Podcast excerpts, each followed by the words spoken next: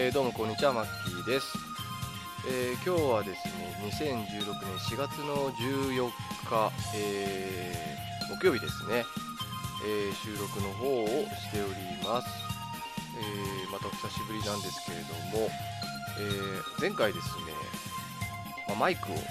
新調しましてですねで収録に臨んだんですがどうもですねあの設定を間違っててあのノート PC の内蔵のマイクでどうも拾われてた疑惑がありまして、ましかもですねあの夜中にこっそり収録していたこともあってですね私の声もかなりあのボソボソ喋りだったのもあってですね、えー非常にあの前回聞き取りにくかったなということで、えーちょっと反省しております。えー今回はですねちゃんとあのマイクの方に設定を変えての収録をしておりますので多分大丈夫じゃないかとは、えー思うんですが、えーまあ、いつもの通りですねカミカミになってしまうかもしれません、えちょっと早口になりすぎないようにですね、え今日も話をしていきたいなと思うんですけれども、えまあ、今日ですね、えまあ、ざっと近況の報告と、えあと最近ちょっと映画を2本ほど見ましてあ3本かな？えーその映画の話をまあ軽くさせてもらってあと,、えーとですね、時事ネタですねちょっと話をしたいなっていうことが1件あったのでその話とあとですね前に話してたですね、まあ、すごいぞ日本人っていうですね、まあ、日本人として、まあ、誇りに思うようなことをですね、まあ、一つぐらい簡単に紹介したいなと、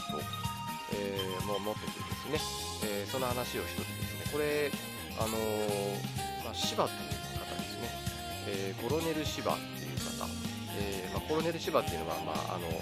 あれなんですけど、まあ、シバ中傷っていうんですね、えーまあ、詳しくはその時話しますけれども義和団事件っていうのがですね今から100年ちょっと前にですね中国であったんですね、えーまあ、その話になります。その話をちょっとしたいなでメイントークで、えーゲームの話をしたいなと思ってるんですけども、えー今回ですね、えーディビジョンザ・ディビジョンですね。もう発売から1ヶ月以上経っているので、えーまあ、私もですね一通り終えて、えーもうですねあでも最近ちょっとアップデートされましたよね。あの大型のアップデートが無料のあのアップデートがあってまた、えーそれを楽しめるん、まあ、じゃないかと思うんです。私ちょっとまだあのやれてないんですけどね、えまあ、その、まあ、ディビジョンのエージェントになった感想をですね、えま、簡単に話をして、えーまあ、最後にちょっとお便りの紹介をして終わりたいなと思っております。まあ、ということで、まあ、早速近況なんですけども、えー最近ですね、えーあのこの先結構ゲームをやってたって話を前回、ま、したんですけども、えま、今日紹介するディビジョンをですね結構やり込んでたのかなと思いますこの1ヶ月ぐらいで、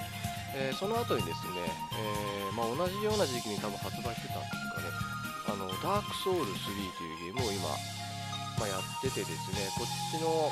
まあ、このゲームのですねレビューというか感想も、えーまたしたいなと思ってるんですがまああのファーストインプレッションというかですね、まあ、最初の感想としてはやっぱ難しいですね。最近あのこういう骨太というか難しいゲームっていうのはもう本当やってなくて避けてたっていう感じですかね。まあ割とこう浅く広くゲームやってる方のタイプなので難しいんだったらいいやって感じでちょっとまあ遠慮してたんですけど、まあ、ちょっとプレイ動画見てるとですねまあ難しいんだけどやっぱり楽しそうなんですよね。まあなので思い切ってちょっと購入をしてですね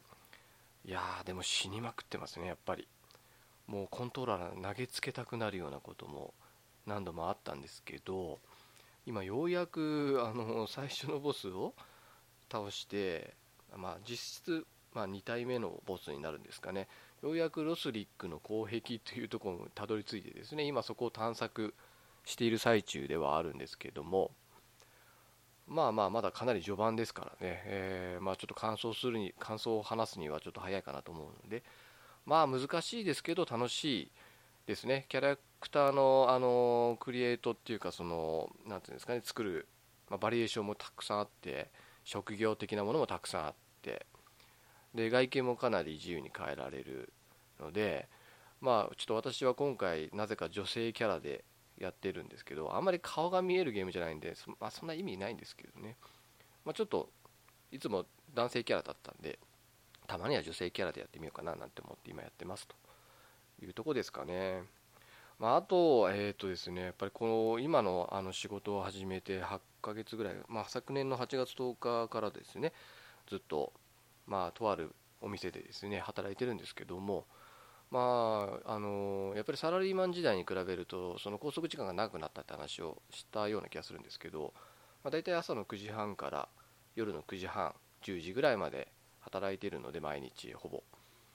のでどうしてもですね、あのまあ、ゲームとかやってたりとかすると、えー、まあ、それ以外のことができなくてずっとあの運動らしい運動をずっとしてなかったんですね、まあ、なのでちょっとお腹にお肉がついてきたような気がしてきて、まあ、まずいなまずいなってずっとですね思いながら、まあ、あの仕事の忙しさにかまけてですねずっと体を動かしてなかったのでようやく最近ちょっとですねあの先週久しぶりにちょっとランニングをしたんですよ。まあといってもたったの5キロぐらい。しかもゆっくり。36分ぐらいかかりましたね。だからまあ時速にすると何キロぐらいですかね。7キロとか8キロとか。多分7キロ台ぐらいですかね。キロ7分半とかそれぐらいかかってたんじゃないかと思うんですけどまあその後まあちょっとジムに通おうかなとかいろいろあの考えてたんですがでもやっぱりですね私があのちょっと何回か前にあの話したんですけど Wii というあの今の WiiU じゃなくて Wii の方の、まあ、シェイプボクシングっていうゲームで私だいぶ7 8キロぐらい減量にあの成功したっていう話をしたと思うんですけど、まあ、ちょっと引っ張り出してですね最近ちょっと WiiU も稼働してなかったんでそもそもケーブルとかもつなげてなくてですね引っ越してから。でもうガチャガチャ荷物を探してああやっと見つけたと思ったら今度 Wii コントローラーがないなっつってまたガチャガチャ探してで接続するケーブルがどっか行っちゃったって。あの今ですねあのその WiiU Wii 用に使ってるあのテレビがですね昔のシャープのアクオスなんですよ。本当にあの液晶テレビがもう普及し始めたかまだちょっと一般的には普及し始める前ぐらいに私買ったんですよ。38万だか40万ぐらい出してですね。32インチの、まあ、今だったら34万ぐらいで買えるんだったと思うんですけど、まあ、当時高くてですね。それぐらいしたんですよ。で古すぎてあの HDMI 端子がなくてですね。あのコンポーネント端子はあるんですよ。なんか5本ぐらい線があってそれをつなげてまあ一応解像度はいいんですけどもあのその端子だけはなぜかこの古いテレビついててですねでそのコンポーネント端子を探して探してやっと見つけてでやっとつないで今度 Wii, コントローラーがないっつってまたちょっとあの梱包した荷物どっかにしましまい込んでるんだろうなと思ってようやくですね見つけて。で、まあ、今日ですね、えー、さっき久しぶりにプレイをしてみました、えー、まあ30分40分ぐらいですかね、えー、まあ、ざっと運動してですね、ま、その前にちょっと筋トレしてで、ま、有酸素運動してでちょっと今犬の散歩して帰ってきたっていうとこなんですけど、ま、ちょっとこの、え、ま、こういった運動をですね週に34回ぐらい続けていこうかなとまあ、多分それやってれば12ヶ月で多分体重2 3キロぐらい落ちてくると思うし体脂肪率も下がってくると思うんで今ちょっと何パーセントか測ってないんですけどずっとあの11%前後ぐらいだったのが多分13%から15%ぐらいになっちゃってたんじゃないかと思うんですよね今。なのでまたちょっと11%前後ぐらいまで戻したいなと思って、えー、まあ、運動を始めたと。やっぱりあれですねあの疲れてるからって言って、まあ、それを理由にですね体を動かしてなかったんですよ。余計体を疲れさせることになっちゃうかなと思ってですね。あのやっぱ立ち仕事でですね体力も使うのでやっぱりあのあまり無駄な体力使いたくないなんつってですね、まあ、休みの日も全然動いてなかったんですよ。あんまり歩いてもなかったし、まあ、通勤もですね車使っちゃったりなんかしてですね。まあ、そういう良くないちょっと流れだったのででもやっぱりですね適度な運動しないとやっぱりより不健康になっちゃうなと思ってですね、まあ、ちょっと運動始めたということで、えー、ま、しばらくですね、まあ、夏に向けてですねちょっと体を引き締めたいなと思っております。まあ近況はこんなとこですね。ではですね、えー、今日のですね話をしていきたいと思いますので、えー、まあちょっとまた長くなってしまうかもしれませんけども、えー、どうぞですね最後までお付き合いください。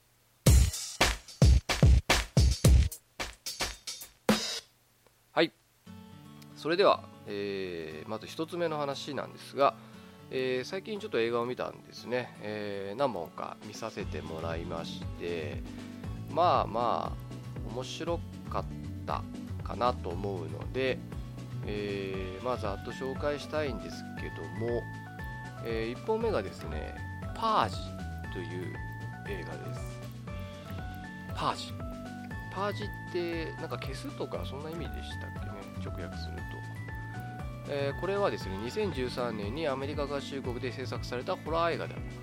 監督はジェームス・デモーナコ。主演はイーサン・ホーク。イーサン・ホーク有名な方俳優さんですよね。で一応あのレナ・ヘディさんというですねあの妻役で出てるんですけどリーナ・ヒーディさんって言ったりどっちが正しいのかよくわかんないんですけど多分リーナ・ヒーディっていう言い方の方が正しいっぽいんですね。でこの方ですねなんかあのその映画見るまでは全然気づいてなかったんですけど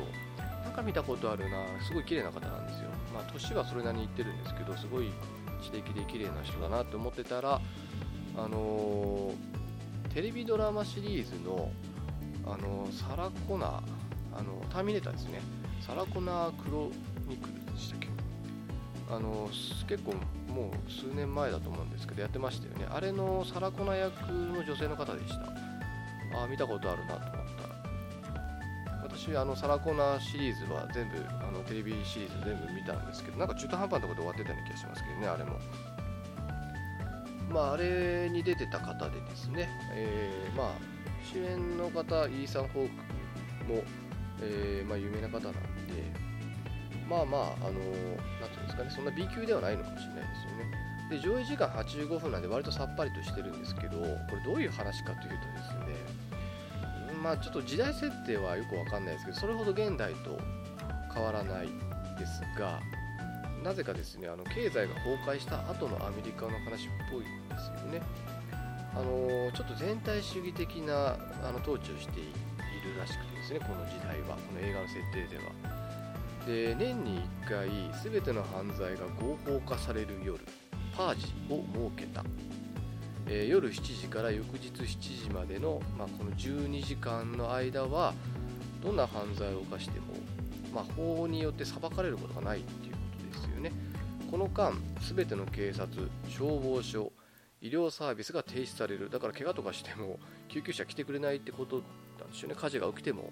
消防車は来てくれないと。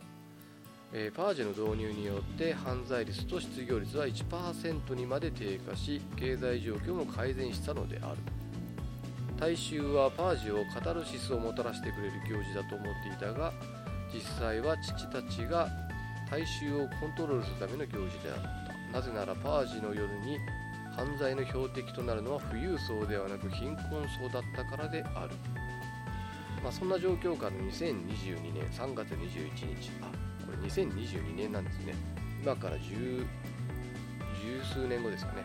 ロサンゼルス近郊の富裕層の居住区に住むサンディン一家はパージの前に逃げ込んできた男をかくまったために犯罪者たちと戦うことになってしまったと、まあ、そういう、あのー、話です。これですね、あのー、まあ面白かったですよ。割と。さっと見れました。まあ短いっていうのもあるんですけどね。まあ、ちょっとですねあのこのお父さんお母さんとあと、まあ、ちょっと年頃の娘さん高校生ぐらいなんですかね娘さんとあとちょっとこう内向的でなんだろう変なメカオタクっぽいですね。息子がいるんですけどこれが多分まだ小学生ぐらいの子だった気がします。でこの子がですねこのさっきのストーリーにあったあのー、そのパージの前に逃げ込んできた男をですねあのかくまうためにこう扉を開けてしまって中に入れてしまったがために、まあ、この、まあ、犯罪者たちがあの、まあ、襲ってくるきっかけになってしまう。で、まあ、この子供がですね、まあ、入れなきゃいいのになぜか入れてしまうんですねその男の人。でもこのかくまった男もですね何者かもよくわからないままですね話がこう三つどもえみたいな感じで進んでいくんですけどもでも最終的にはあのいい感じに話を集約させててですねまあまあ納得のできる話だったのかなっていう気はしてます。割とハラハラもしましたしまあそもそもこの設定がすごいですよね。この12時間何をやっても許されるっていうことですよね。まあそんなそんなことやって本当にあの失業率と犯罪率が低下するのかはちょっとまあ、はだはだ疑問なんですけども、まあ、そういうとんでも設定をですねとてもリアルに描いていたのであのまあ、ホラー映画特有のなんかこうなんて言うんでしょうねはっちゃけすぎててわけわかんなくなってるわけでもなくて割とまあ、淡々とですね実際そういう状況下で、まあ、家族がですね、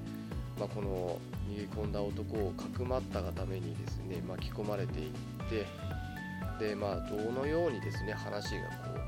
う進んでいくのかっていう、まあ、ちょっとしたどんでん返しもあったりしてですね、まあ、どんでん返しっていうのとはちょっと違うのかもしれないんですけど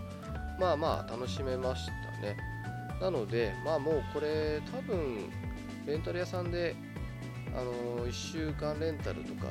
できるんじゃないですかね。まだちょっと新作とか純新作っていうカテゴリーに入っちゃってるのかもしれないですけども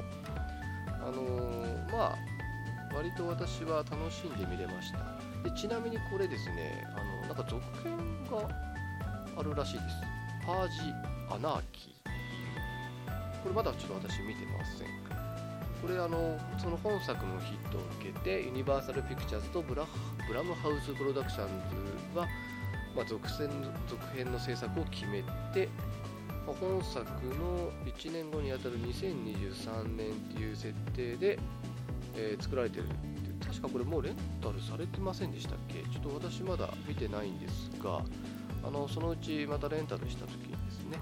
見ようかなと思ってみます。まあ、さらっと見れて、そんなに、なんて言うんでしょうね、このホラー映画って言っても、そのいわゆるゴア描写というか、その残酷な描写っていうのは、そんなにない映画だったので、そういうのが苦手な人でも見れる、さらっと見れる映画なんじゃないかなと思うんですよね。だから、あの興味がある方はですね、ちょっとレンタル屋さんに足運んだ時にですね、ちょっとパッケージ手に取っていただいてですね、もしよければ、あのレンタルして見ていただきたいなと思います。まあ、これが1本目の映画ですね、えー、パージでした。で、あと2本ですね、これ続きもなんですけども、えー、メイズランナーという映画を見たんですね。で、これ、なぜかですね、最初からもう3部作になってるらしく、あのメイズランナー2砂漠の迷宮っていうのがもうあの昨年の10月23日日本でも公開されていてすでにレンタル屋さんにも並んでおりますでこれですね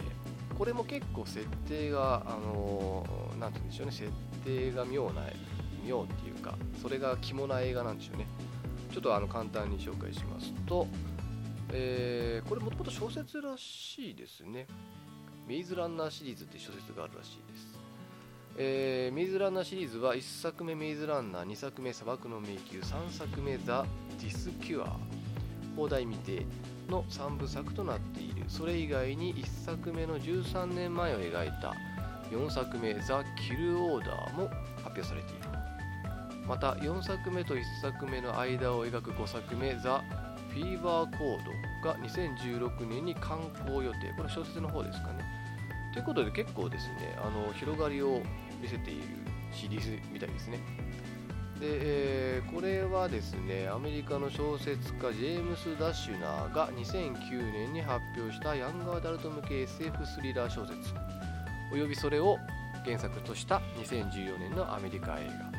記憶を失い謎の巨大な迷路に送り込まれた主人公たちが脱出に挑む物語、まあ、メイズランナーというぐらいですからね。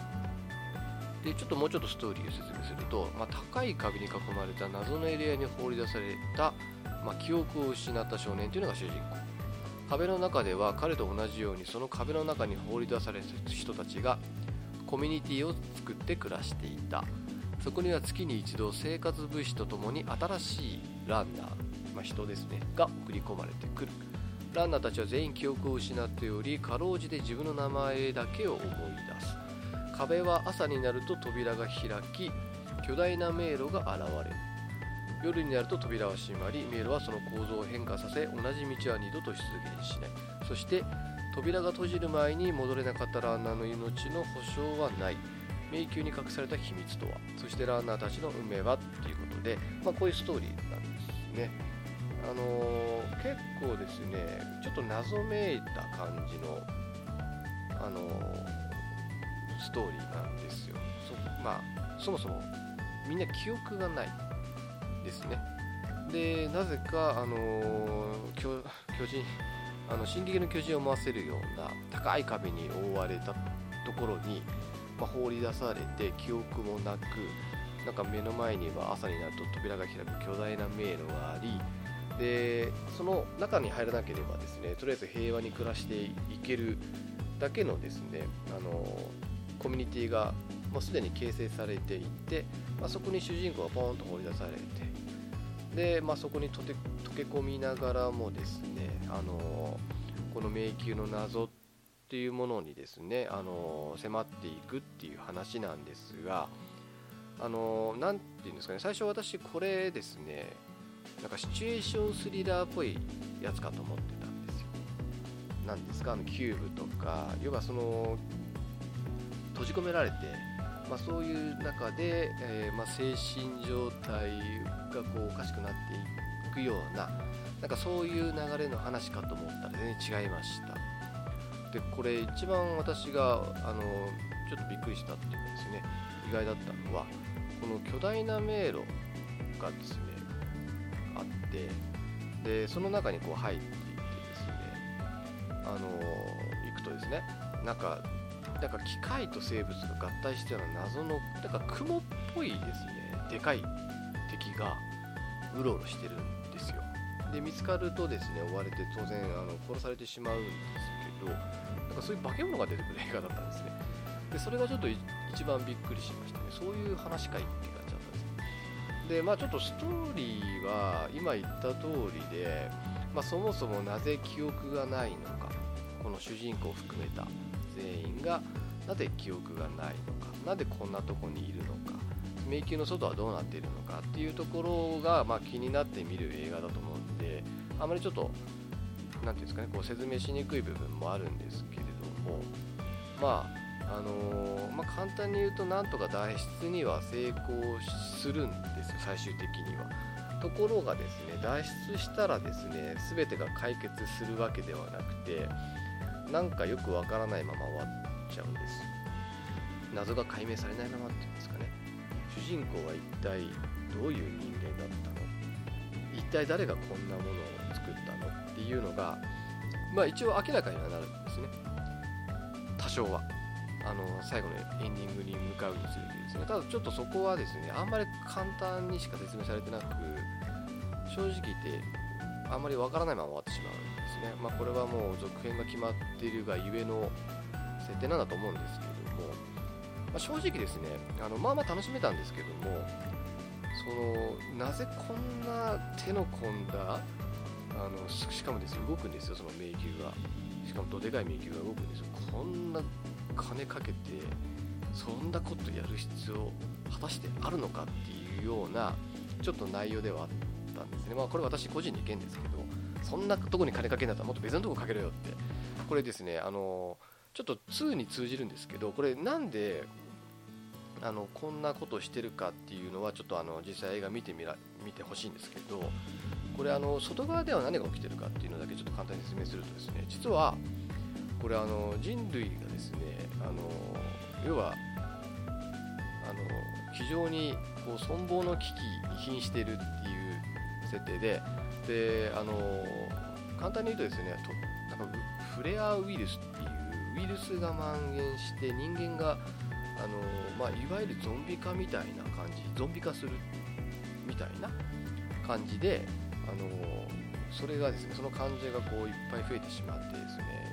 もう荒廃してしまってる世界なんですよ。これもちょっと私びっくりしたんですけど、まあ、それ自体私結構好きな設定ではあるんですよね。そういう設定、まあ、ゾンビが出てきてあの世界が荒廃している世界っていう世界が実はその壁の外に広がっているんですけどもその映画見ていくうちにだんだんそれが明らかにはなっていくんですが後半に向かって。でそういう設定なんですよ。えってゾンビみたいなのがだからあの2になると出てくるんですよ実際に。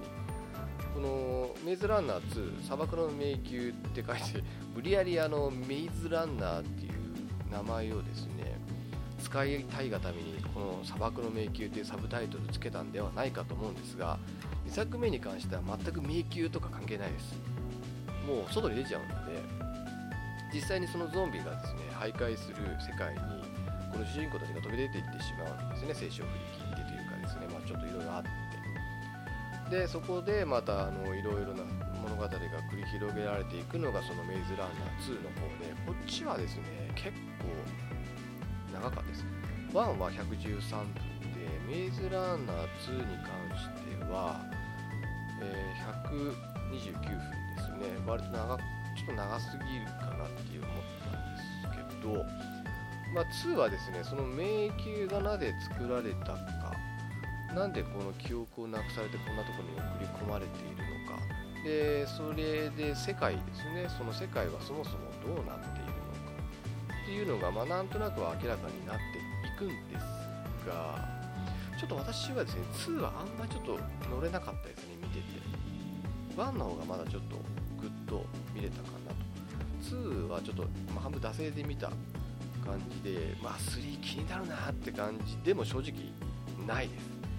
まあでもまああのレンタルされたら見ようかなとは思ってるんですけどもまあ割とですねまあ外に出てですね砂漠まあ砂漠化しちゃってるんですね世の中。だからまあ砂漠の迷宮って名前にしたんだと思うんですがまあ現代もですねまあザ・スコーチ・トレイラーズちょっと読めませんすいません。あのっていう名前がついててですねちょっとこれ直訳したどういう意味なのか調べてないんですいませんわかんないんですがまあ2はちょっと、まあ、ゾンビが出てきて襲ってきたりなんかもしてですね。あとやっぱり人間対人間の、まあ、争いにちょっとフォーカスがいっててですね、うん、あんま面白くなかったですね正直、まあ、ちょっと3がどうなるのかっていうのはあの生温かく見守っていきたいかと思うんですけど。まああの気になる方はですねメイズランナー見ていただいてで先が気になったら、まあ、メイズランナー2の方もですね見ていただけたらいいえー、以上ですね。最近見た映画の話でした。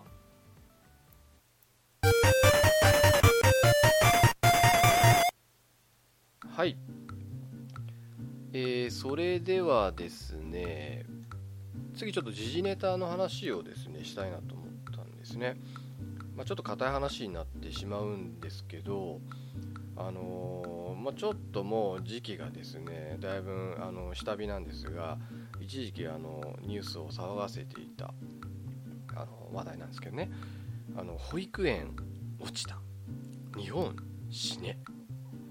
っていうですねあの書き込みがあった。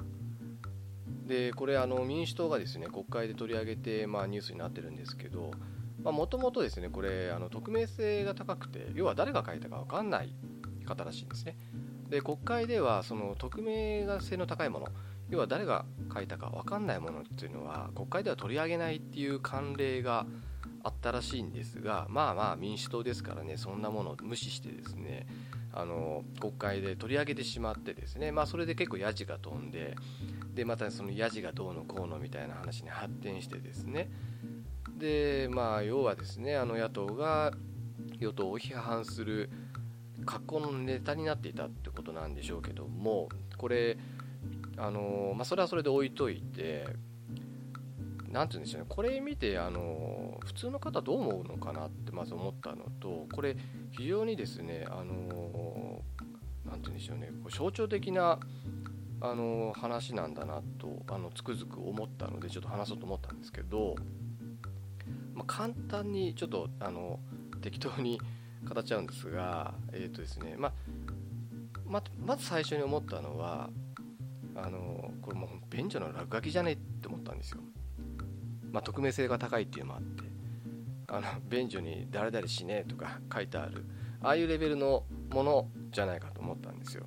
でそれをしかも誰が書いたか分かんないものを国会で取り上げるのもですねバカじゃないのって正直思ったし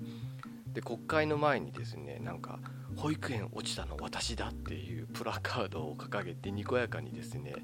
あの報道を受けているなんかわけのわかんない人たちがですねいたりしてですねなんだかなと思ってはいたんですね。まあその程度の私も最初認識だったしあの、しょうもなって思ったんですよ。最初そのこのニュース見た時に。だって普通の感覚で言ったらですよそんなこと言ったら高校受験落ちた日本史ね就職失敗した日本史ね。全部同じじゃないですかね。確かにその待機児童の問題とかですね。いろいろあるかもしれないですよ。でもそれをですね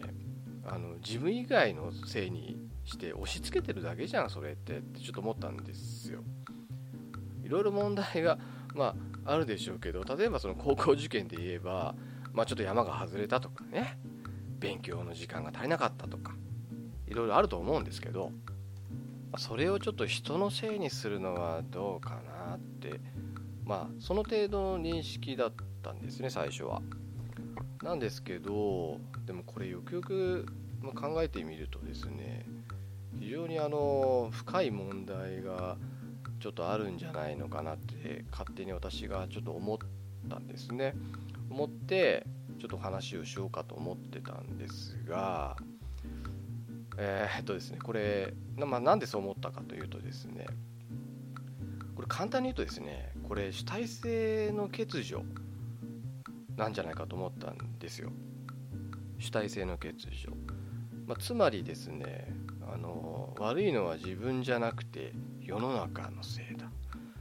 で、まあ、あの世の中のせいで俺活躍できねえじゃねえかみたいなことをですね思っ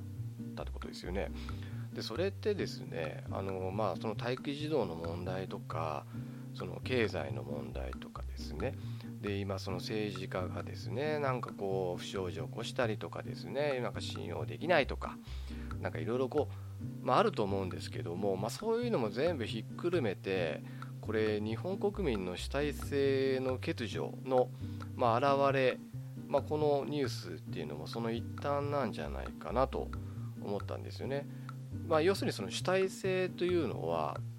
その世の中って言ってるのは多分日本のその政治とかですねこの世の中のことだと思うんですけどもじゃあですねそのまあ保育園の件もあるのかもしれませんが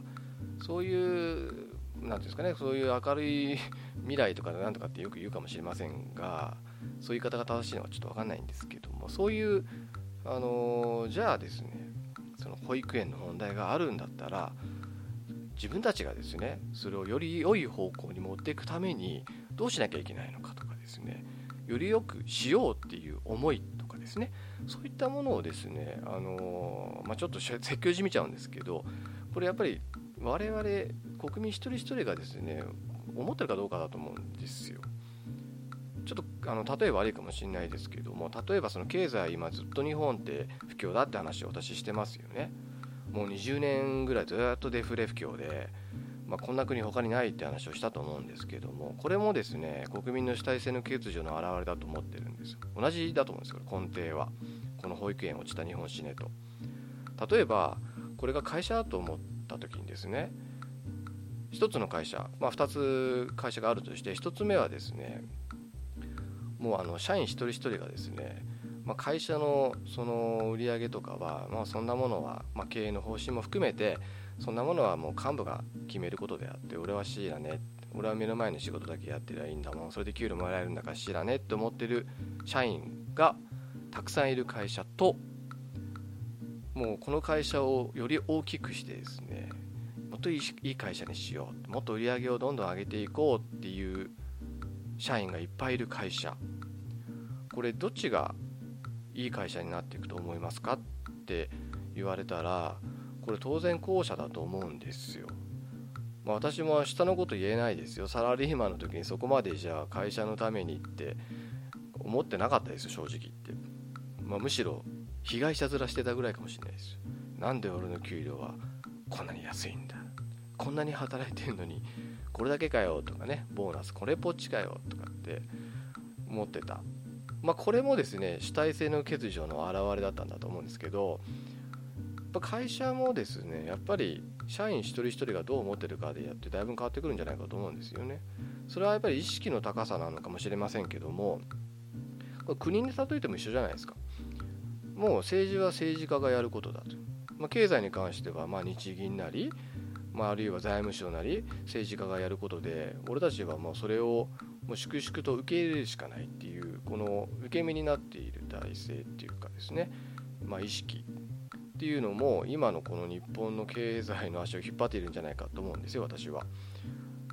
もうこれより良い、まあ、日本にしよう経済を回復してもっと力強い日本にしようとかですね、まあ、そういうふうにあの考えている国民ってほとんどいないと思うんですよ。なあ景気悪いなぐらいにしか思ってないしまあ他人事っつったらなんですけどね、まあ、その主体性の欠如って言ってるのはそこだと思うんですよね。まあ、国を作るのって本当に政治家だけですか？っていう話ですよね。でもやっぱりそれは国民一人一人じゃないかなとは思うんですよ。日本って特にそういう意識の低さっていうのはあの先進国の中でも、まあ、悪い方じゃないかと思うんですよね。で、まあ、政治家がまあ、ちょっと質が下がってるっていうのもこれも国民そのものの質が下がってるっていうこととイコールだとは思うんですよ。だからあの主体性の欠如っていうのが今のこの事態を招いているし保育園落ちた日本死ねっていうようにまさに、まあ、自分は被害者で悪いのは世の中っていうようなそういう、まあ、いわゆる一種のその自己保身というかですねいうものもあるかもしれませんけどもやっぱりそこにはですねそういう世の中を変えようもっと良くしよう次の世代のためにもっといい風にしようとこういう保育園落ちる人がもっと減ってですねみんなが安心して暮らせる国に地域にしていこうっていう多分そういう主体性がですね決定的に欠落しているんじゃないかと思うんですよね今の。日本って。ま、私も含めてなんですけどね。でこれなぜですねそんな偉そうなことを私があの思ったかというとですね実はあのとある方の話を聞いてそう感じたんですよ。でこれあの山田博さんっていう今国会で議員されてる方ですかね。で昔杉並区の区長さんを十数年間やられていた方だったんですよ。でその方の成人式の挨拶をですね私ちょっと偶然あの YouTube か何かで拝見してでその時に話してたことを聞いてあそっかそっか今やっぱ足りないのってやっぱりこういう主体性なんだなって今の日本ですねちょっと思ったとこがあったんですね。であのこの山田元区長のその成人式での挨拶に関してはあのちょっとリンクをですねあの貼らせていただいておりますのであのぜひですね気になる方、まあ、若い方なんか特にあのちょっと聞いていただきたいなと思ったんですがあの、まあ、その中でですねまああの何て言うんですかねこういうことを話してたんですね。あの昔の日本を自分とは関係ない顔をして批判したって国は良くなりませんって言ってたんですよ。そう自分とは関係ない顔して批判をする。昔の日本悪かった。みたいなね。そういうのはあのそんなんじゃ良くならないって言ってるんです。全部私たちのものなんですって言ってるんですね。今も昔も先祖の苦しみも悲しみも成功も失敗も全部我々のものなんですっ言ってたんですよ。我々のもの。全部そういうものをひっくるめて我々のものなんですって言ってた。これは要はさっき言ったその主体性を持てっていうことだと思うんですよね。だからあの、まあ、そういう昔のことをまあ、その自分とは関係ないこっちはむしろ被害者だぐらいな顔して批判したってこの国は良くならない。っていうことをあのその演説の中でおっしゃっててですねすごくあのそこの部分に関しては非常に、ま共感したし、まあ、今回のその保育園落ちた日本死ねっていうあのコメントを、まあ、もし、まあ、これ分かんないんですけどね誰が言ったかあの本当に言ったかっていうのもよく分かんないんですが、まあ、そういうあの、ま、自分とはあの関係ないこういうものはあのその政治家たちが作るものだって私たちは受ける側ででもうそれで被害者こっちは被害者なんだと。まあ日本死ねっていうですねこういう考え方そもそもどうかと思いますけどね。もう世の中どうでもいい。なくなってしまえっていうような感じですよね。まあ、それはもうあまりにもレベル低すぎてもうコメントする気にもならないんですけどもやっぱり今の日本人って、まあ、景気がずっと悪いのを、まあ、確かにあの政治家も悪いと思います。日銀も悪いと思います。政治家とか日銀がやっぱり日本の経済の安定化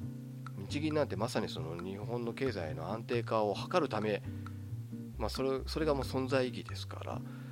まあ、20年近くそれを怠ってきたってことですからね。これは非常にあの問題だとは思うし批判されてしかるべきだと思うんですけどでもやっぱり我々がですね自分自身の手でこの日本の経済を良くしていこうって思わない限りですね最終的には解決しないと思うんです。まあ、とは言ってもじゃあ何をすればいいんだよってことになっちゃうと思うんですがやっぱりですねもっと政治をよく見ることじゃないかと思うんですよね、まあ、政治に関心を持つことって言った方がいいんですかね本当にあの国のことを思って政治して政治を行っている人っていうのをやっぱり我々ちゃんと見極めてそういう人を国会に送り出す投票をするふさわしくない人は落とすっていうですね。そういうことを国民一人一人がですねちゃんと考えて行動しないと絶対この国は良くならないと思うし経済も良くならないと思います。そう偉そうに私もそんなこと言えたきりはないんですけどね、えー、ただ私は多少はですね特に経済に関してはあの勉強もしたし今の状況も分かってるつもりですしね。今があのまあ、て言うんですかね、まあ、やるべきことっていうのは、まあ、自分なりには分かっているつもりです。ちょっと、ね、あの説明すると長くなっちゃうんであれですけどやっぱりあのもっと政治に興味を持ってですねあのいただきたいなってただ批判だけしてたってよくならないさっき言った話ですよね。自分とは関係ない顔をして批判だけしてたってこの国は良くならないっていうのはまさにそういうことだと思うので、えー、まあ、ちょっとそのことを話したくてですね、えー、ちょっと今回話してみました、えー、非常に硬い話説教じみた話でちょっと申し訳なかったんですけれども、まあ、時事ネタということで今回この話をさせていただきました。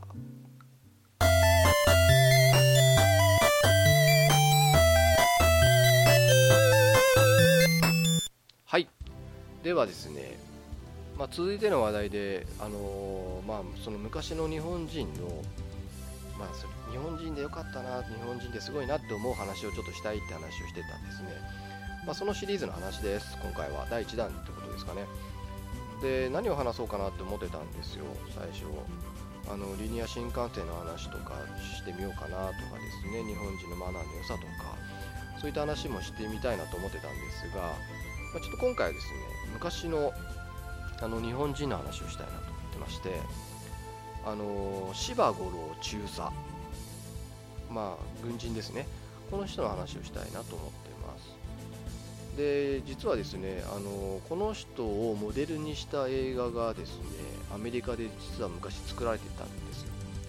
あの北京の55日というですねチャールトン・ヘストンっていう昔結構あのこういう映画によく出られてた俳優さんが出てた、まあ、ハリウッド映画なんですけども、えー、この映画だいぶ古くてですね、えー、昭和38年1963年に制作公開された映画でしてあの義和団事件っていうですねあの、まあ、事件って言っていいんですかねこれ、まあ、国と国の、まあ、いざこざなんですけどもこの義和団に襲撃された北京の外国人遺留区の戦いを描いたあの映画なんですけどもまあ、そこで、まあ、米海兵隊のルイス少佐に指揮された、まあ、イリュークの外国人がたった500名の兵力で女性や子供を守りながら救援部隊が到着するまでの55日間の籠城戦を戦ったという名作映画ですと。でこのあの映画ですね主演のチャールトン・ヘストンが演じた将校っていうのがこれ実在の人物で、まあ、その人物というのは、まあ、米国海兵隊の人ではなくて、まあ、日本旧日本軍の芝五郎陸軍大将の若き日の姿ですということで、あのー、まあ、映画化されてるんですけどもこの芝さんですね芝五郎、まあ、この時中佐だったらしいんですけども、まあ、この人の話をちょっと簡単に紹介したいなと今回は思ってます。でその、あのー、説明にあたってですねこの義和団事件というものを説明しないといけないと思うんですけども、まあ、この義和団事件というのがですね、まあ、当時清、まあ、中国ではなくて清ですよね。清国の、えー、権力者だった清太后が首都北京在住の外国人を人質にとって、まあ、諸外国に宣戦布告した事件ですと。でこの事件で、えー、北京の公使館区域は、えー、新国正規軍と、えー、義和団のボートによって包囲攻撃を受けた、まあ、あの包囲されちゃったんですね。でそして4000人以上の外国人たちが100日間の籠城を強いられたと、まあ、3ヶ月強ってことですかね、まあ、籠城そこに、まあ、動けなくなってしまったってことですよ。ですかね。でこの時、えー、北京に、えー、公使館を開いていたのはえー、イギリス、アメリカ、フランス、ロシア、ドイツ、オーストリア、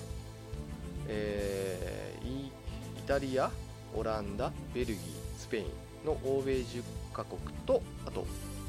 日本ですね。日本と。で各国の艦隊は救援のために北京へと向かおうとするけども途中新国軍に行く手を阻まれて退却していますとそしてえー、8月に入ってようやくたどり着いた連合国の援軍の半数は、まあ、日本軍半分が日本の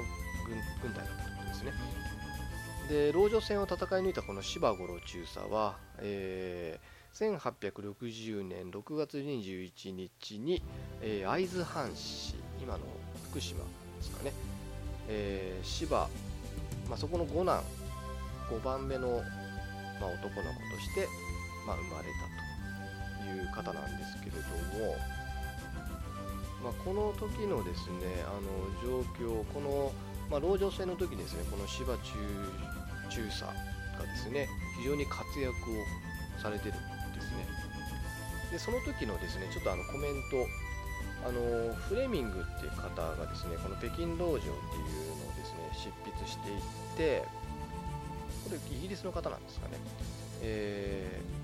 あるイギリス人の義勇兵はとても人間技とは思えない光景を見たと言って次のように語っています、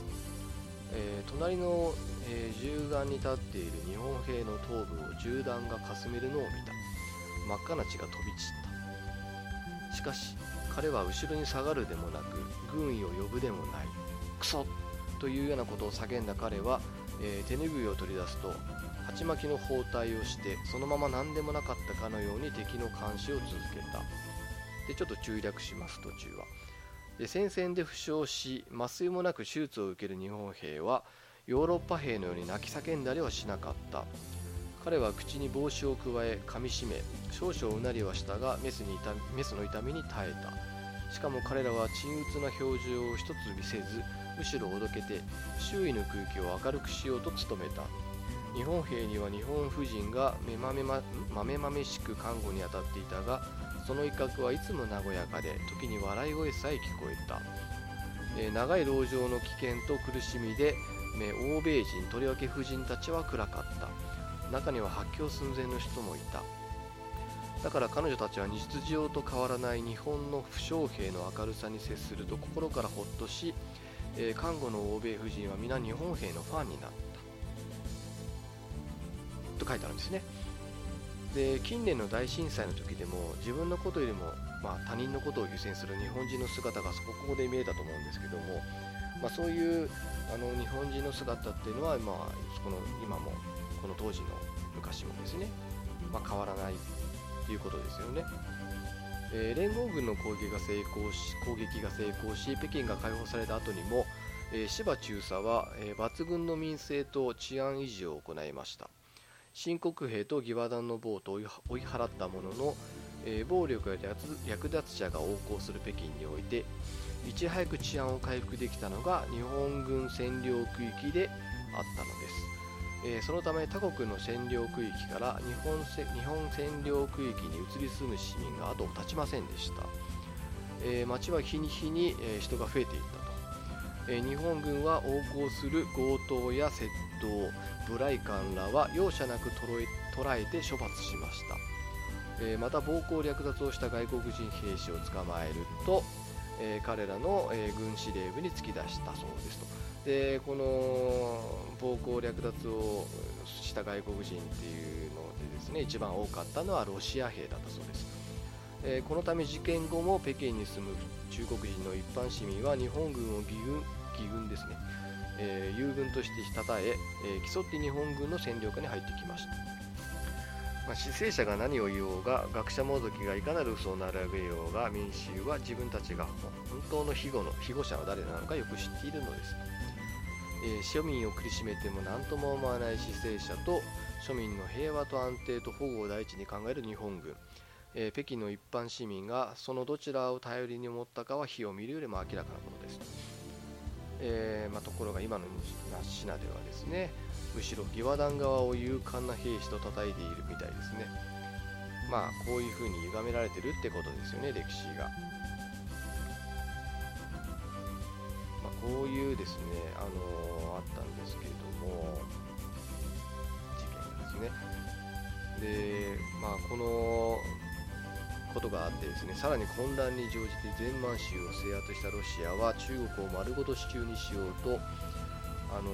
いろんなことをやったりとか悪いことをしてるんですよね。なんかあの王様をですね誘拐しようとしたんですがこれはイギリスの、えー、公使マクドナルドがいち早く情報をキャッチし、えー、芝中佐らと協力して、えー、それをまあ回避しているみたいです、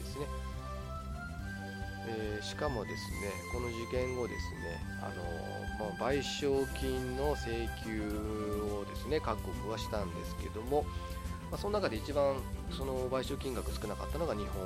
だったそうです。で日本は、まあ、その当時だといくらなのか分かんないですけど、ま、当時5000万円で。イギリスが日本の5倍。えー、戦後になってどっとやってきたドイツはイギリスの2倍。ってことはすごい金額ですよね。わずかな兵を出しただけのフランスも日本の2倍を要求しています。まあ、こういうことが、まあ、あったということですね。ですね、このことがきっかけでですね、あの実はこの日英同盟っていう日本とイギリスの対等な同盟が結ばれるきっかけがこれだったらしいんですね。えー、この義和団事件での勇敢な戦いぶり、そしてその後の治安確保の優秀さをきっかけにして、えー、明治35年大英帝国、まあ、イギリスですねと対等な同盟関係を結んでいますと。1902年ですね。でこれってあのすごいことらしいんですよ。あのそれまでイギリスっていうのはですね栄光ある孤立といってどこの国とも同盟関係を持たなかった、まあ、当時ですね当時のイギリスは7つの海を制するとまで言われた世界の最強国だったんですねでその世界一の最強国が世界で初めて対等なパートナーとして選んだ相手が、まあ、有色人種、まあ、当時あのまあ、白人たちがですね意味嫌っていたあの有色人種の国の日本だったということがこれすごいことだったらしいんですね。であのこのですね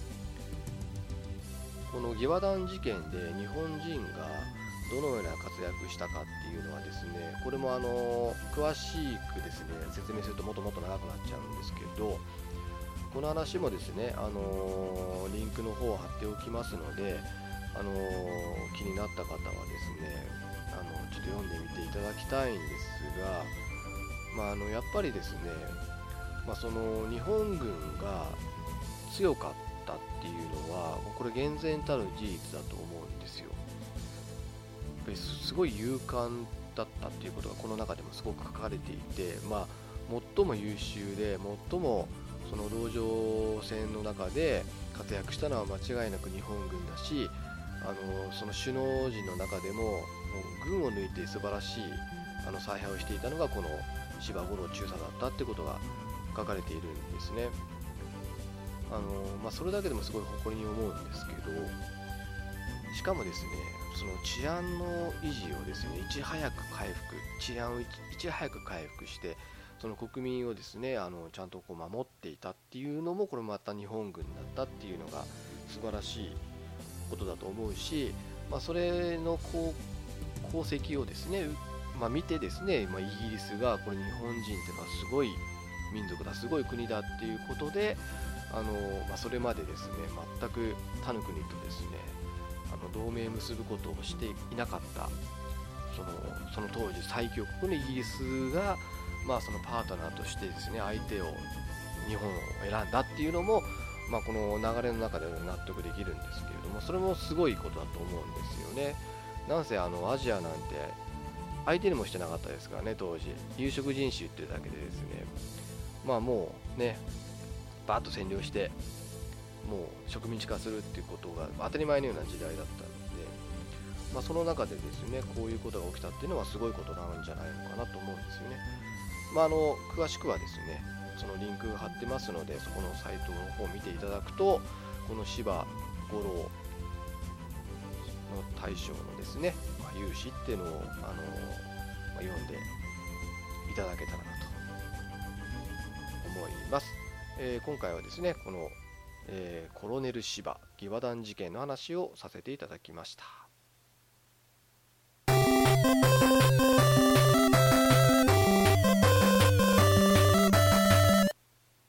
はい、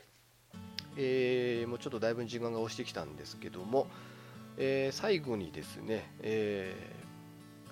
ー、ゲームの話をして終わりにしたいなと思ってるんですが、えー、3月10日に発売されましたディビジョン、ザ・ディビジョンですね、UBI ソフトから発売されましたザ・ディビジョンです。これ、あの私ですね、事前にも予約購入、ダウンロード版ですね、予約購入していて、もう3月10日の0時にもうダウンロードしてですね、ちょっとプレイしてみたりとかしてたんですけども、あの、まあ、結構買われてる方も多いですし、ポッドキャストで、あの、このゲームのこと話されてる方もちらほら見てるので、結構やってる方多いと思うんですけども、まあ、完全にあのオンライン専用ゲームですね、これは。あの、ソロプレイも当然できるんですけども、ソロプレイをしてても、基本ネットワーク、ネットワーク環境がないとプレイできないゲームになってます。なので、あの残念なことにですね、レジーム機能があまり使えません。あのレジュメ機能っていうのはですね。あのゲームをこう一時中断してあの、まあ、例えば PS4 の電源を落としてで電源立ち上げた時にですねあのレジュメ機能っていうのはそのポーズかけた状態からゲームを再開できるのでいちいちタイトル画面を開いたりですねロードしたりする必要がないっていう機能なんですけども残念ながらこのゲームはですねあの一回一回こうインターネットでつないであのゲームプレイするので一回中断しちゃうと一回切れちゃってでまたタイトル画面に戻タイトル画面戻らないかもしれないけどあのプレイヤーの選択画面に戻っちゃうので、まあ、そこはちょっとネックなんですが基本的にあのオンラインが必須で、まあ、ソロプレイも当然できるんですけども気軽にあのなんていうんですかねマッチングしてそのミッションを、まあ、全然知らない人と一緒にすることもできる。で TPS ですね。サードパーソンシューティング、まあ、自分のちょっと後ろからですね自分の背中が見えるような形であのやる、まあ、あのゲームですね。で基本はそのシューティングシューターですね、まあ、銃を撃って相手を倒すっていうスタイルなんですが普通のあの TPS、FPS とは違って基本あの、まあ、ロールプレイングゲームという要素が強い。ハックスラッシュ、ハクスラっていうんですかね、敵を倒していいアイテムを拾ってより自分を強くしてパラメータを上げて、で、レベルをどんどん上げていって、えー、レアな武器を手に入れてっていうので、あのー、だんだんだんだんこう自分を強くしていってっていう感じなんですけど、レベルがですね、えー、あるんですね。で、1からえ、今30が上限ですかねで多分これもあのアップデートすることでまたレベル上限っていうのは上がっていくんじゃないかと言われてるんですけど今のところ30が上限でして結構あのレベル差による補正が強いゲームだなと思いました。あの敵がですね大体あのこうエリアによってあの敵の強さっていうのが違ってるんですね。だから最初レベル低い頃にですねちょっと強めのとこ行くと敵がものすごく強い一撃がすごく痛いです。もう23レベル離れてるとかなりしんどいんじゃないですかね。あの敵の銃撃ちょろっと受けただけでもうレベルあの自分の体力3分の2ぐらい削られちゃってもう瀕死になっちゃったりとかするのであのやっぱレベルをですね調整しながらまあ、自分のレベルに合ったエリアでどんどんミッションをこなしていって、まあ、レベルを上げていくっていう、まあ、基本はそれの繰り返しになりますね。だからちょっとそこが若干こう飽きが来る可能性がありますかね。あのー、まあいろいろミッションの種類もあるんですけどもそのメインストーリーを進めるためのメインミッションから、えー、まあ、ストーリーとはちょっと違うサブミッシサブ サブミッション？サブミッションの関節技になっちゃうな。まサブクエスト。あとなんかなんかエンカウントとかですね。ちょっと敵と出くわして敵を倒す殲滅するとかなんかアンテナを修理するとかあの人質を解放するとかまあいろいろあの種類はあるんですけどただですねどのエリア行ってもやること基本同じなのでちょっとそこはもうちょっと工夫してもよかったんじゃないのかなって思った部分ですね。あの新しいエリアに行ってやることがですねほとんど一緒なんですよ。まあそういうどんどんサブクエストをクリアしてであのレベル上げて適正なレベルになったらメインミッションのあのミッションをクリアしてっていう感じですかね。そういう感じのあのエリアごとにどんどんどんどん同じことをどんどん繰り返していって最終的にはレベル30です。あのですか最最終ミッションを、まクリアすると一応ストーリー的には一旦クリアになるという感じですね。でえっ、ー、とですね。このゲームの一番の特徴っていうとあのなギアズ・オブ・ウォーもそうだったんですけどカバーアクションが結構重要なゲームですかね。こう壁とかですね、あの何か物にこう物で身を隠しながら敵と対峙して、まあ、撃つと。でいろんなスキルとか、まあ、あのフラグ的なもの手榴弾的なものとかあのそのスキルを駆使しながら敵を、まあ、殲滅するっていう感じなんですけど割とあの難易度的にはですねちょっと高いっていうかですね割と死にやすいゲームですね、まあ、レベルの違いによっても、まあ、当然あるんですけど割と無茶するとあっという間に死ねますし敵に囲まれたりすると本当にあっという間に死んじゃうのでこうゴリ押しでやるには相当自分のレベル上げとかないといけない感じですね、まあ、あとはそのオンラインですかね。その私結構ぼっちプレイをずっとやってたんですが出だしで結構あのつまずいてですね、まあ、しょうがなくそのマッチングしてあの全然知らない人とプレイしたりしてたんですけども、まあ、自分が下手くそすぎてですねなんかメンバーから外されちゃったりとか してました。もう全然操作もおぼつかない頃にですねやっちゃったりとかして。でその後ですね、まあ、操作にも慣れてきたら結局1人でもクリアできるんですよ頑張れば。なのでその後はほぼぼっちプレイをしていたような気がしますね。レベルをそれなりに上げてあの推奨レベルみたいなの書いてくれてるんですよ。メインミッションに。このあのミッションは推奨レベル8とか書いてあるとやっぱり8近くに上げとかないともう全然太刀打ちできないので、まあ、レベルを私の場合はちょっとその推奨レベルよりも12レベルぐらい上げてからプレイしてました。そうすると結構ささっとクリアできたただですね最初の頃結構バグ多かったですね。あのなんかラグが起きる。なんか敵が固まったりとか撃ってるのに体力を減らなかったりとか突然敵がワープして目の前に現れたりとかっていうそういう最初ひどかったんですよ、まあ、それですごいイライラしましたね。いきなり敵がワープしてバットで殴られたりとかいなかったのにさっきまで目の前に。そういうちょっとバグがあったりはしたんですけどまあでもその後は気になってらなかったんでまあそういうのもあんまりそれほど頻度はなかったんですかね低かったのかもしれないですねまあ、そういう感じのゲームなので、まあ、あのシューティング、そのシューター、FPS、TPS が苦手な方にはちょっと厳しいかもしれないです。結構あのリコイルっていうんですかね、その銃、マシンガンとか撃ってるとこう跳ね上がってしまうんですよ、銃口が。だから上にこう向かって撃っていっちゃったりするんですね。で、それを調整しながら撃たないといけなかったりとかするんで、結構あの敵に当てるのがあの武器によっては難しかったり、あとショットガンがあまり役に立たなかったりとかですね。いろいろこうバランスのあの部分はあるんですけど難しい部分はあるんですけどこれ基本的には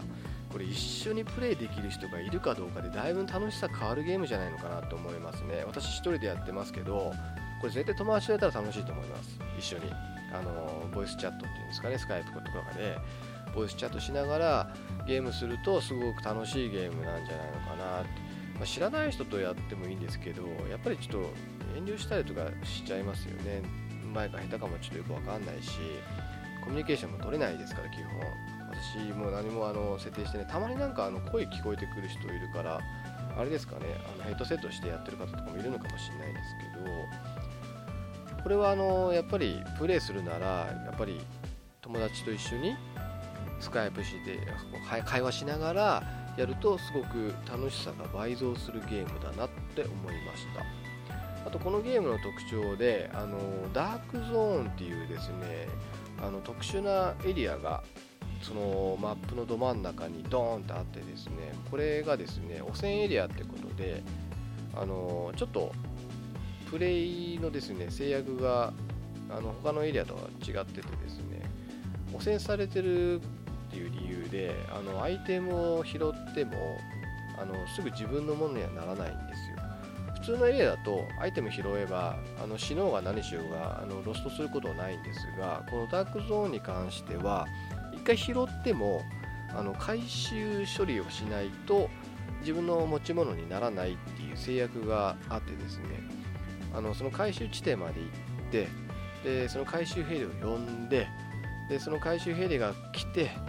でそいつが垂らしたロープに自分の荷物をくくりつけてでそれが完了するとようやく自分の持ち物になるあの自分の保管庫に、えー、まあ、しまわれるっていう仕様になっているっていうのが特徴的なところですかね。でしかもですねこのダークゾーンに関してはプレイヤーキルができる。あの他のプレイヤーにあの攻撃をしたらあの殺すことができるんですね。であの他のプレイヤーを殺すとローグ化をローグ化します。ローグ化っていうのはですね、あのまあ、一種の指名手配みたいなもんなんですかね。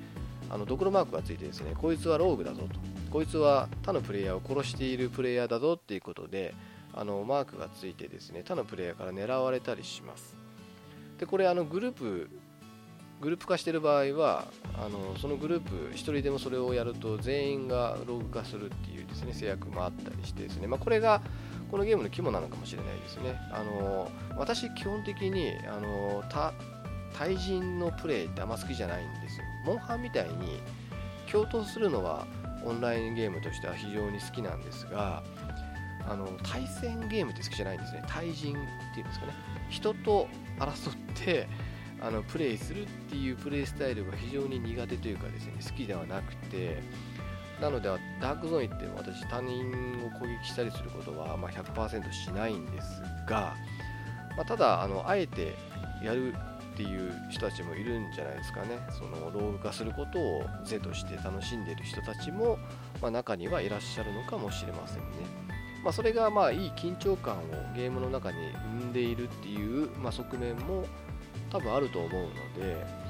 まあ、これはこれでまあ、プレーの幅を広げるという意味では、まあ、ありなのかなとは思います。私はやらないですけどね、好きじゃないですけど、まあ、それはそれでありなのかな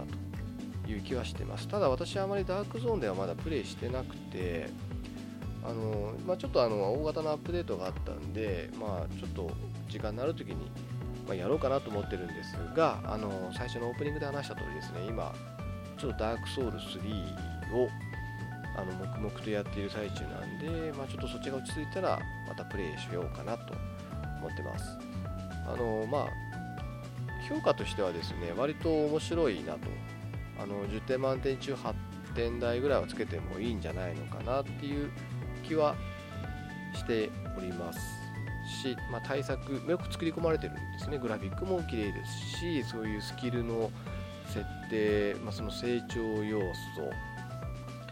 まあいろいろそういうのがですね、あのまあ、楽しくはあるので面白いとは思うんですけど、あのー、て言うんでしょうね、まあ、ちょっとレベル30で止まっちゃってるんで、ここからどうなんでしょうね、レベルは上限が上がっていくんだとは思うんですが、あとやっぱり何よりですね、一緒にプレイできる人がいないっていうのが、もしかすると一番ネックなのかもしれませんね。あのやっぱりあのさっきも話したんですけど、これ人と一緒にやった方が絶対何倍も楽しいゲームだと思うので、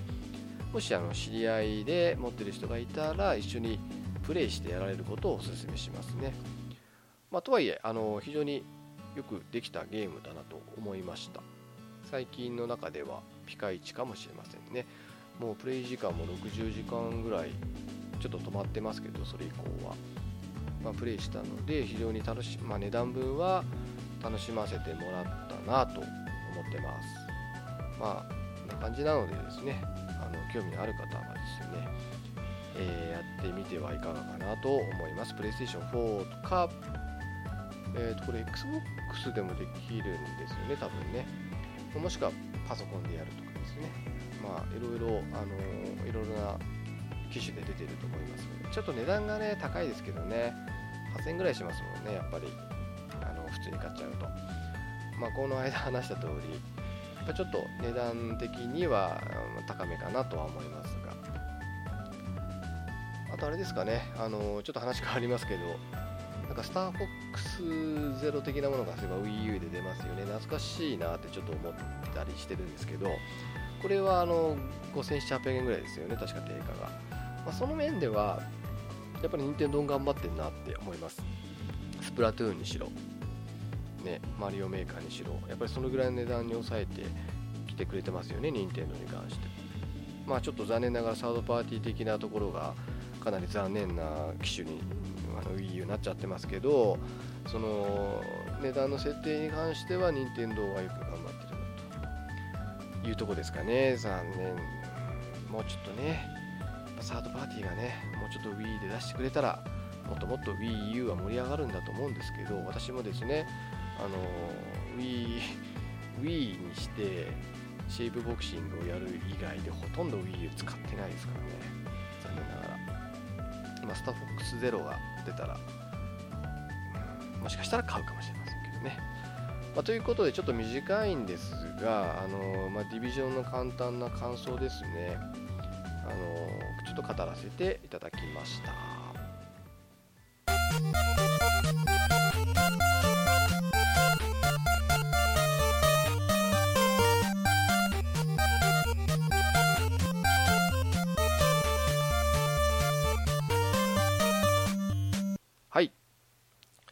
えー、ということで、えー、第これ40回になるんですかね、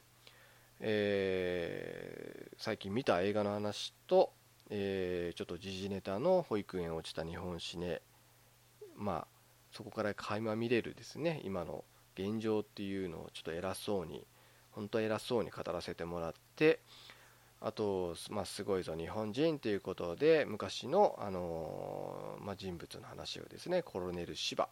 芝中傷、まあ、義和団事件というものを絡めてちょっと簡単に紹介させてもらって、まあ、最後に、えー、ゲームのディビジョンの話をさせていただきました、えー、もうちょっと1時間余裕で超えちゃったんですが最後にですね、えちょっとまああの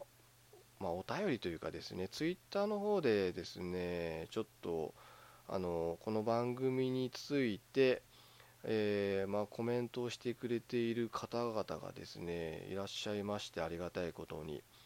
こんなしょうもない番組にですね、コメントしてくれてたんですよね。で、それ私全然気づかなくてですね、話さなきゃと思っててずっとちょっとあの話しそびれていたので、えー、ちょっとまとめてですね紹介したいと思います、えー、まず虹パパ生活さんですね、えー、虹パパ生活さんよく私が聞く他のポッドキャスト番組でもあのよくお聞きしているお便らさんなんですけどもえっとですねラジトーク第37回拝聴ポッドキャスト配信までの流れなるほどと感じました。やっぱり聞いてるとやってみたいと思います。試しに録音して聞いて自分の声に身の毛がよだちましたって書いてあるんですけどあ大丈夫ですよきっと。あの自分が思ってるほど自分の声って変じゃないと思うんですよ。やっぱり自分がいつも聞いてる声ってこれあの骨伝導っていうんですかこの自分が聞いてる声と他人その周りの人が聞いてる声って違うんですよね。これ私昔ちょっとですねあの学校音楽学校通ってた時にですね自分の弾き語りとかを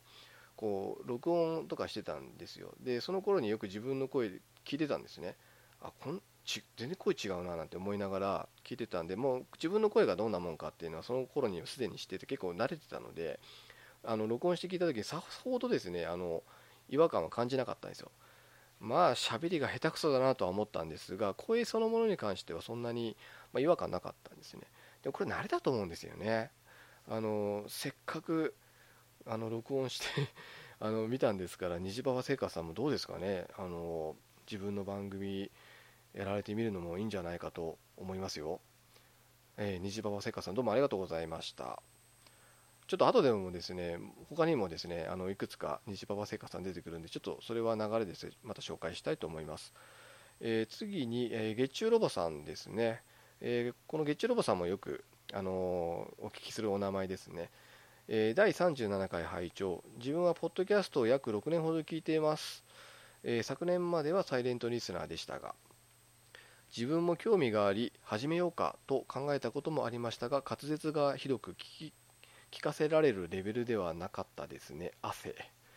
え、マッキーさんの声はセクシーな感じで好きですよ。と、えー、いうことで、え、コメントいただいております。ありがとうございます。月中ロボさん。えー、ということは月中ロボさんも、えー、録音して聞いてみたってことですかね？自分の声を。いやぜひ始めてほしいですよね。やっぱり私もあのもともとリスナーだったのが、えーと、自分でも話してみようかな。好きなことをって思って、えー、話してこんなこんなんでもできできてるんですよ皆さん。月中ラボさん。私のこの滑舌の悪さ。でも、えー、一応番組としては成り立っているので全然あのできると思うんですよね。あのもう思い切ってもうアップしちゃう。私最初聞いて私もうわっと思ったんですけどもいいやと思ってもうババってまとめて最初に取りだめてたのを一気にアップしたんですよ。始めた時に。67話ぐらい。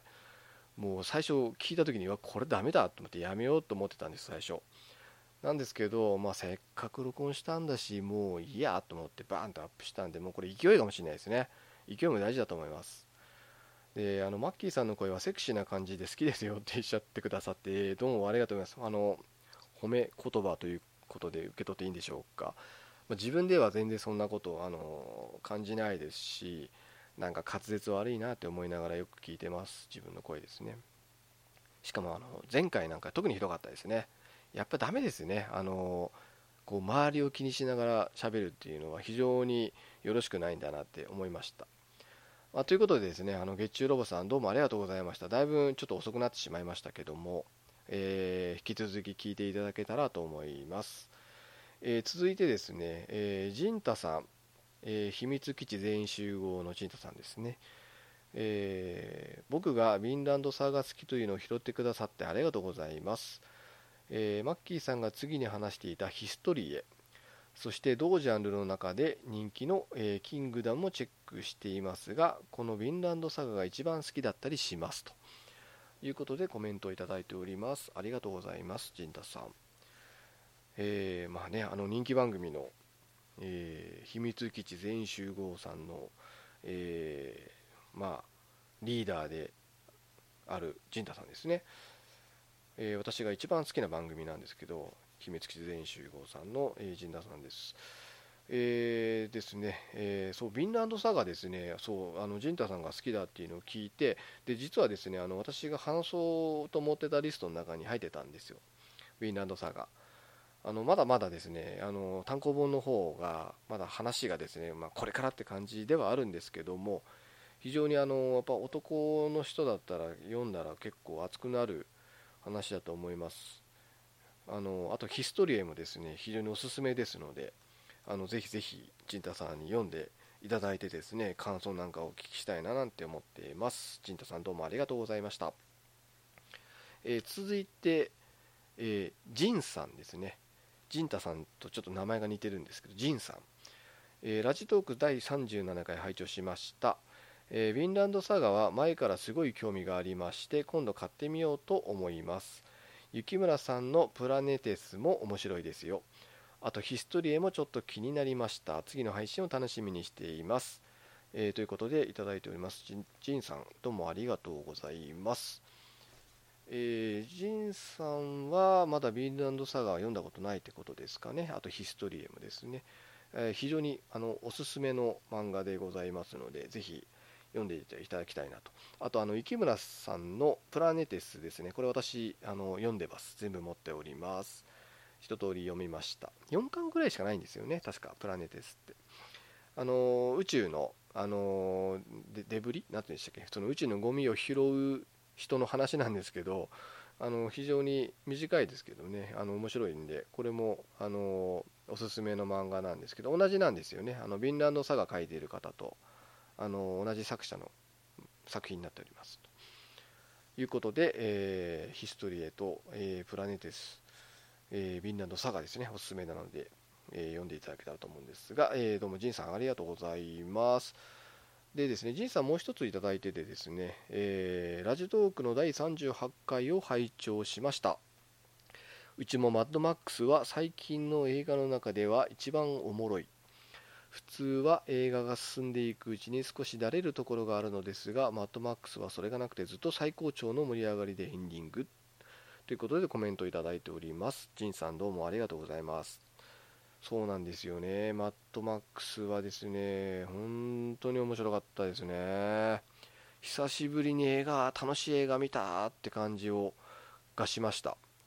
なんか今まで、ここ数年結構さらっとこう、まあ面白い映画はいっぱいあったんですけど、それほど心に残らなかったんですよね。その中では、マッドマックスは本当面白かったですね。もう、何て言い表していいのか分かんないんですけど、ジンさんもあのマッドマックス、最近見た中では一番面白いっておっしゃってくれてるので、あの楽しんでいただけたんだと思うんですけれども、本当、あのおすすめの映画ですので、あの見てない方は本当に見ていただきたい、特に男性の方はですね、見ていただきたいなと思います。えー、どうも、ジンさんですね、えー、どうも立て続けにありがとうございます。で、もう1個、ジンさんいただいておりまして、えー、今日は嫁と一緒にウォーキング、えー、お供にラジトークの第39回を拝聴しました今回はゲームからヒグマグマや山の話を聞かせていただきましたということで、えー、コメントいただいておりまして写真をですね添えていただいてこれ桜の木とですねあとあれですかねエプソンのなんかスポーツウォッチみたいなもので、え記録されてるんですかね、えすごいですね4.5キロを1時間7分ほどかけて歩かれたってことですよね。すごい、ウォーキングもいい運動ですから、本当おすすめですよね。やっぱりこのポッドキャストって、こういうウォーキング、ランニング、あと私、あの、筋トレとかしながらよく聞くんですけど、こういうのにやっぱりいいですよね。さっと聞きながら、あの、何か別のことをやるっていうのには、本当、ポッドキャスト、私の番組なんか本当内容ないんで、まあそういうふうにですね、何かね、一緒に聞いていただけたらいいと思います。えー、ジンさんですね、毎回毎回本当ありがとうございました。またですね、あのウォーキングの途中にでも聞いていただけたらと思います。あとですね、えー、虹パパ生活さんですね、もう2つほどいただいておりまして、えー、38回拝聴中、ソフトの価格、えー、マッキーさんの意見に賛成ですね。できれば1万円で2本くらい買えたら嬉しいな。欲しいソフトはいろいろあるんですけどね。あとはダウンロード版のお得感とか欲しいですね。ということで、えー、いただいております。えー、あと続けてですね、えー、虹パワ生活さんもう一個いただいてます。これ最近なんですけども、えー、熊の話、えー、遭難の話、なかなか興味深いですね。そういえば龍が如くで人食い熊を倒すイベントがあったなということで、えー、コメントいただいております。ありがとうございます。えー、そうなんですよね。さっきもあのちょっと Wii のソフトの WiiU のソフトの話でちょっとありましたけど、そうやっぱり5、6000円ぐらいに抑えてほしいですよね。あのまた繰り返しになりますけどやっぱりあんま高い値段に設定するっていうのはこれ結果的にソフトの売れ行き悪くなっちゃって結果的に損するじゃないかと思うんですよ。売れなくなっちゃう。それだったら安くして広くいろんな人にプレイしてもらった方が結果的に良くないですかね。だからもう8800円とかねほんとふざけんなって思いますよね正直言って。おいおいって。もうお前消費税込みで言ったらほとんど1万円じゃないかよと。まあ、それだけ本当に面白いんだろうなってちょっと思っちゃいますよね。あのやっぱりねソフトの値段っていうのはねある程度は上限決めてねそれ以上はやっぱり、まあ、合ってないようなもんじゃないですかやっぱ定価ってゲームって。しかもまあ前にも言いましたけどそれが面白さに比例してるわけじゃないので正直合ってないようなもんだし本当やっぱりあの任天堂さんみたいに5800円ぐらいに抑えてくれればやっぱりもっともっと売れ行き上がると思うんですよ。ゲームって。とあとあの虹パパ聖火さん話してる通りやっぱりダウンロードに関してはもっともっと安くすべきだと思います。それならば。パッケージで7 8000円するんだったらやっぱそこから23割3割引きぐらいでもいいと思うんですよ。3割引き。だから例えば8000円だったら3波24だからえっ、ー、と5000円後半ぐらいまで値段落ちますよね。それくらいまで値段落とすべきだと思うんですよね。それぐらいじゃないととお得感が全くない。あのやっぱりダウンロードって楽だしあのすごいいいと思うんですけどやっぱりソフトとして手元に残らないじゃないですか。だ中古で売りたくても売れないですよね。だからそういう意味ではそこのリスクがあるしやっぱりあのダウンロードって時間かかるじゃないですか。もうね30ギガとか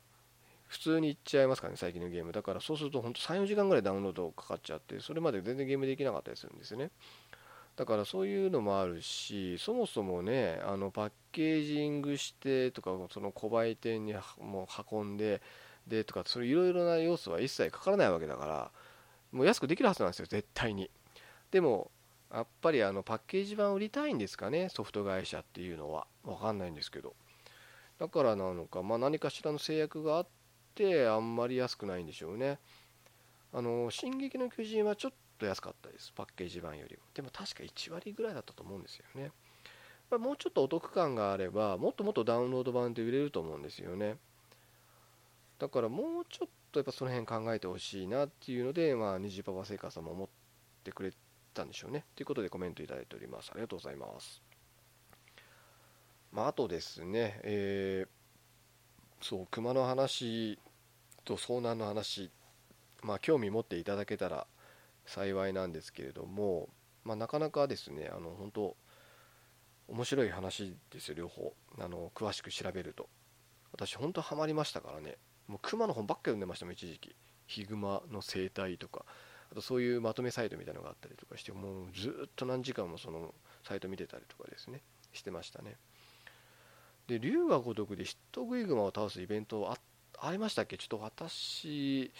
あの龍が如くやってるんですけどまあなんせ10年ぐらい前の話ですかね。もっと前の話なんですかね。なんでちょっと全然覚えてないですけどなんかあったような気がします確かに。いやでもなかなかあのねクマを素手で倒すっていうのは多分物理的に無理だと思うんですよ。なんせやつら4 5 0 0キロぐらいありますかね下手すると。人間の78倍ぐらいの体重があるわけですから、ね、勝負にならないと思うんですよ。やっぱ素手では。やっぱナタですかね。ナタでもちょっと厳しい気がしますけどちょっとねあなんか昔あの熊殺しとかなんかハイログマ殺しとかっていう格闘家いましたよね。なんとかウィリー・ウィリアムスだっけな。なんかちょっと忘れちゃったんですけどなんかそんな意味を持ってる格闘家もいたななんて思いながら。本当かなって思いますけどね。どう見たって体重的にちょっと物理的に無理だろうって気はちょっとしましたけど。はい、ということで、えー、とちょっとですね、あのー、ツイッターの方で、えー、ちょっとコメントしていただいたものをですね、えー、紹介させていただきました。ちゃんとあのマイクを使ってですね、今回は話を多分収録できたと思うので、少しはあの音質がですね、良くなったり、そのまあ、無駄な音がですね、あの聞こえ、ポップ一応つけて今話してますので、まあ、ちょっとでもですね、聞きやすくなってたらいいななんて、えー、思って今録音しております。そういえばあの最近あの人気というかですね話題のポッドキャストあのありまして、まあ、この番組聞いてる方はまず間違いなく聞いてると思うんですけど「愚者の宮殿」愚者の宮殿っていうですね番組がですね今今配信が16回地下16回まで進んでるんですがあの私もですねあの、まあ、全部ほぼ聞いたんですけどもあのまず1つ目気になったのが多分この方々北海道出身で今も北海道に住まわれてる方なんですかね2人とも。それがちょっとあのおっと思いました。私もあの北海道出身で、まあ、今はちょっと違うところ住んでますけど、まあ、出身北海道ですからっていうのとあとこの2人のそのトーク力というかですね喋りのうまさにちょっと驚いてます。すごい上手ですよね。もうなんかそっちのプロの人なのかなって思うぐらいすごくトークが滑らか。音質も良い。しかもあのその番組としての構成も素晴らしくないですか？あの